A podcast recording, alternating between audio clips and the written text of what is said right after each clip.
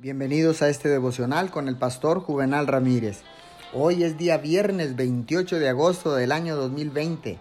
La palabra del Señor dice en el libro de los Romanos capítulo 8 verso 26.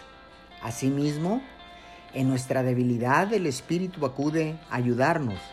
No sabemos qué pedir, pero el Espíritu mismo intercede por nosotros con gemidos que no se pueden expresar con palabras.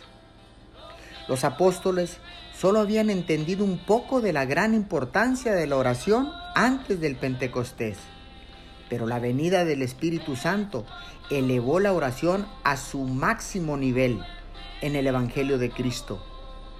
El llamado de oración para cada hijo de Dios es un llamado o pudiéramos decir el más urgente llamado del Espíritu.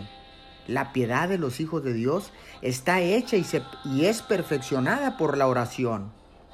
¿Dónde están los líderes semejantes a Cristo que pueden enseñar a los hijos de Dios y a toda la iglesia cómo orar y que los pongan a hacerlo? Oremos. Gracias, Papito Dios. Gracias por darnos tu Espíritu Santo, el precioso Espíritu Santo que nos ayuda en nuestras debilidades. Cuando no sabemos qué orar, él ora por nosotros en el nombre de Jesús. Amén y amén.